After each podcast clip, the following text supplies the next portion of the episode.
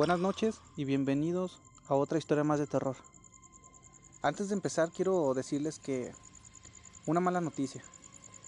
Desgraciadamente fuimos víctimas de pues de la delincuencia y pues nos robaron unos celulares y, y una computadora con varias memorias donde teníamos todas las historias que ustedes nos habían mandado y pues desgraciadamente perdimos muchísimas historias que ustedes nos han mandado y estamos haciendo todo lo posible por recuperarlas. Si tú me mandaste una historia, te pido por favor que me la vuelvas a mandar. Porque hay muchas historias que ya no vamos a poder recuperar. Así que si tienes un poquito de tu tiempo, vuélvenos a mandar tus historias y con gusto las subiremos al canal. Y una disculpa, pero pues ahora nos tocó a nosotros. Espero que estén bien y su familia también. Vamos a oír estas historias que me mandaron ustedes y olvidémonos un poquito de los problemas que hay afuera y bienvenidos a otras historias más de terror. Hola, soy Teresa y esta es mi historia. Soy camillera para la Cruz Roja, acá en el Hospital Integral Concordia. Recibimos las órdenes de ir a una colonia donde se encontraba un anciano ya sin vida.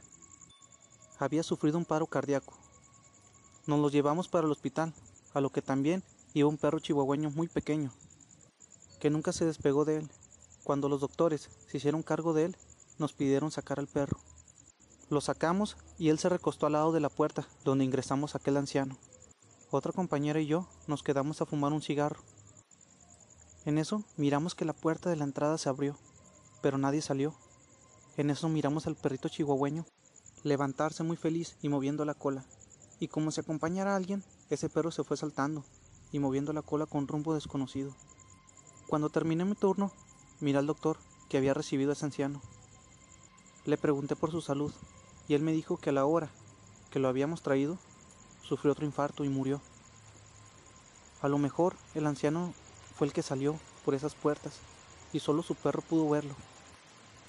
Y si se preguntan por el perrito, lo tengo yo, ya que los familiares del anciano no lo quisieron y ahora yo lo cuido. Hola, soy Larry. Es una historia corta, pero en lo personal algo tenebrosa.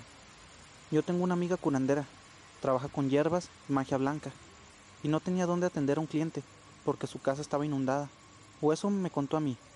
Entonces me dice que si podía hacer sus cosas en mi casa, y le dije que sí. En esa tarde, casi noche, llegó mi amiga con su cliente. Empezaron a hacer su ritual y yo me empecé a sentir mareado y empezaba a oler fétido mi amiga me dijo que cerrara los ojos, que por ningún motivo los abriera, pero yo los abrí por curiosidad. Y miré a un perro gigante con ojos rojos, tratando de morder a mi amiga. Pero ese perro se movía muy lento. En ese momento me quedé paralizado de miedo, y solo miraba cómo mi amiga se defendía de ese perro, rezando cosas en latín. Después el perro se hizo como un humo negro, y mi amiga inmediatamente cayó al suelo, muy cansada y como si nada hubiera pasado, ella tomó agua y se sentó, y el cliente le pagó y se marchó. Buenas noches, soy Oscar Romero y esta es mi historia. Hace unos meses iba con mi abuelo, en carretera, por un asunto de trabajo. Nos tuvimos que ir a las 2 de la mañana a otra ciudad, y cuando íbamos a mitad de camino, me estaba quedando dormido, y tenía los ojos medio cerrados. El caso es que los cerré, y cuando los volví a abrir, miramos a una mujer parada delante de nosotros, y mi abuelo le pasó la camioneta por encima.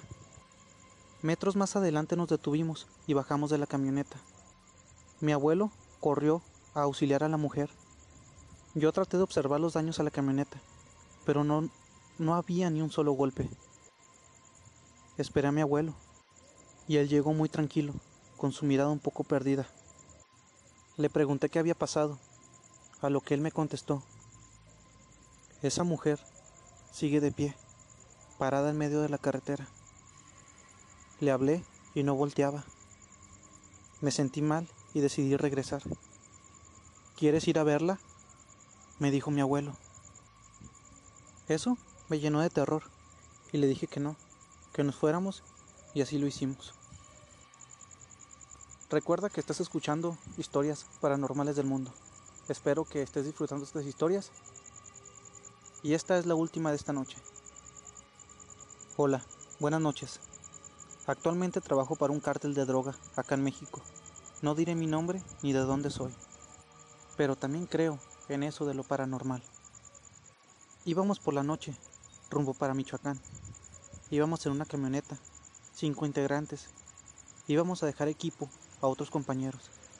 Cuando tuvimos que cambiar una llanta, nos bajamos todos fuertemente armados era una carretera muy sola, con muchos cerros alrededor. Acabábamos de poner la llanta y uno de nosotros gritó que venía algo corriendo hacia nuestra dirección. Dos subieron adelante de la camioneta.